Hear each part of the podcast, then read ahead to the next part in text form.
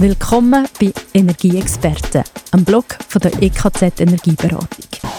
Ich bin Carla Keller und ich lese einen Artikel vor von dem Energieeffizienzblog von der EKZ, Elektrizitätswerk vom Kanton Zürich.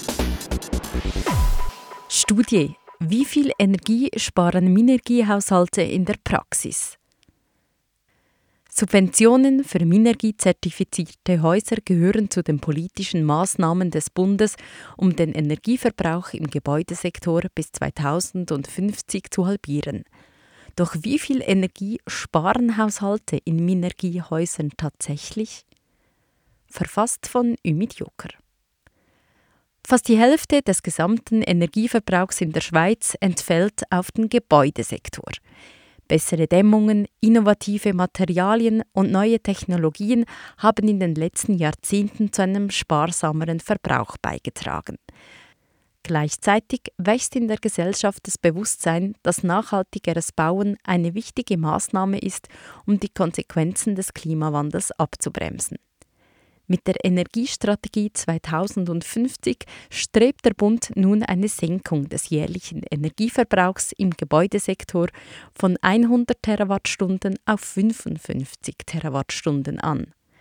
Energiepolitische Maßnahmen wie Informationskampagnen und Subventionen für Minergie-zertifizierte Häuser sollen helfen, dieses Ziel zu erreichen. Dennoch immer würden viele Menschen zögern, wenn es um energieeffizienteres Bauen gehe, schreiben Massimo Filippini und Adrian Obrist in einer im Februar 2022 erschienenen Studie in der Fachzeitschrift Energy Policy.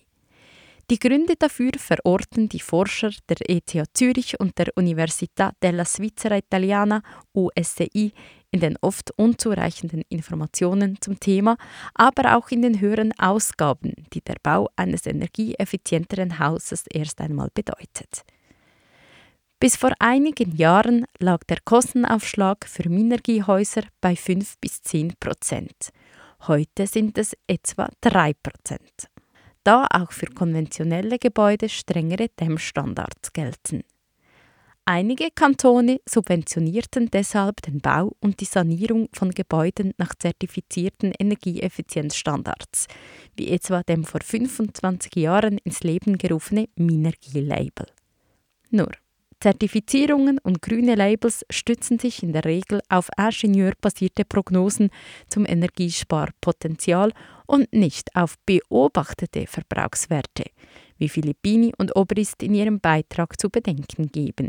Für einzelne Haushalte wie auch politische Entscheidungsträger sei es jedoch wichtig zu wissen, wie stark der Energieverbrauch tatsächlich sinke nicht nur der Energiekosten für private Nutzer wegen, sondern auch damit klar ist, ob sich die langfristigen Energieziele der Schweiz mit den getroffenen Maßnahmen erreichen lassen.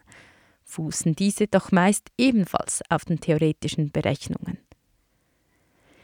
In ihrer Studie haben die beiden Schweizer Forscher deshalb den Energieverbrauch von knapp 1500 Minergie-zertifizierten Einfamilienhäusern und konventionellen Gebäuden über einen Zeitraum von fünf Jahren miteinander verglichen.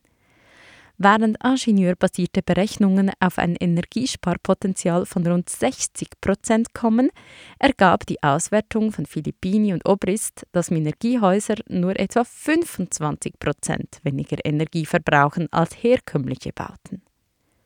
Diese Diskrepanz hat laut den Autoren mehrere mögliche Ursachen. So basierten die theoretischen Berechnungen zur Energieeinsparung vielleicht auf der Annahme, dass sich Nutzerinnen und Nutzer stets einwandfrei verhielten und technische Anlagen wie Heizung und Lüftung optimal zu bedienen wüssten. Werde die Raumtemperatur jedoch auf 24 Grad Celsius eingestellt oder im Winter mehrmals am Tag das Fenster geöffnet, falle der Verbrauch schnell einmal höher aus als prognostiziert. Menschen in Minergiegebäuden kochen deutlich seltener, aber heizen dafür stärker. Dass sie dank Minergiestandard weniger für wärmere Räume bezahlen müssen, hat möglicherweise einen Rebound-Effekt zur Folge.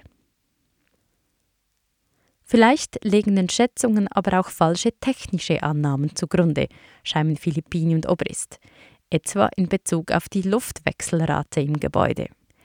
Diese könnte sowohl wegen manuellen Lüftens als auch falscher Einstellung der Anlage erhöht sein. Es sei zudem möglich, dass der Vorsprung zertifizierter gegenüber konventionellen Bauten heute gar nicht mehr so groß ausfalle, weil inzwischen generell strengere Standards betreffend Energieeffizienz gelten. Bedeutet das alles, dass Subventionen für Minergie-zertifizierte Gebäude nicht gerechtfertigt sind? Nein, sagen Filippini und Obrist entschieden. Die Forscher sprechen sich in ihrer Studie deshalb für eine Beibehaltung dieser energiepolitischen Maßnahmen aus. Schließlich brechen Minergiehäuser die Schweiz auch einem weiteren, in der Energiestrategie 2050 festgelegten Ziel näher, der deutlichen Senkung der Treibhausgasemissionen. So setzt sie ein typisches Minergiehaus sowohl für die Warmwasseraufbereitung als auch für die Heizung eine Wärmepumpe ein. Der Strom dazu werde üblicherweise aus einem Energiemix bezogen und entsprechend zumindest teilweise aus den erneuerbaren Quellen. Gleichzeitig stellen die beiden Autoren klar, wolle die Schweiz ihre langfristigen Energieziele im Gebäudesektor erreichen, müssen ingenieurbasierte Annahmen zum Sparpotenzial zertifizierter Häuser präziser werden. Sind solche Berechnungen doch oft auch die Grundlage für die politischen Maßnahmen, die den Weg zu einer sparsameren Energiezukunft ebnen. Es gelte dabei nicht nur genauere Prognosen anzustellen, sondern auch neue Maßnahmen im Hinblick auf die beobachteten Verbrauchswerte zu formulieren. Filippini und Obrist sind in der Literatur dabei auf verschiedene Lösungsansätze gestoßen. Einhaltung von Standards auch nach Bauabschluss überprüfen. Heute wird üblicherweise nur während der Genehmigungsphase eines Projekts geprüft, ob die geforderten Energieeffizienzstandards erfüllt sind. Werden die Bauarbeiten jedoch nicht mit der notwendigen Sorgfalt durchgeführt, besteht die Gefahr, dass das fertige Gebäude deutlich mehr Energie verbraucht als in der Theorie vorgesehen. Die staatliche Einführung von stichprobenartigen Kontrollen direkt nach dem Bau und allfällige Strafen könnten hier Abhilfe schaffen. Vergabe von Zertifikaten auf Beobachtungswerte stützen. Statt auf theoretische Berechnungen und Annahmen könnten sich energiepolitische Maßnahmen wie die Vergabe von Labels und Zertifikaten künftig auch auf Beobachtungswerte stützen. Subventionen für energieeffiziente und umweltzertifizierte Gebäude würden dabei nicht mehr als einmalige Voraussetzung während der Bauphase gewährt, sondern kontinuierlich über die gesamte Lebensdauer eines Gebäudes geleistet, solange die geforderten Standards eingehalten werden, notabene. Energieexperte, der Podcast zum Energieeffizienzblock der EKZ Energieberatung. Fragen zum Thema, zum Podcast oder Inputs und Ideen? Für das sind wir da. Mailadresse ist podcast.nx.me. Es ist auch unten in den Show Notes verlinkt. In den Show Notes ist auch der Direktlink zum vorgelesenen Artikel. Mehr Beiträge mitsamt Bilder und Links zur Studie und weitere Infos gibt es auf energie-experten.ch.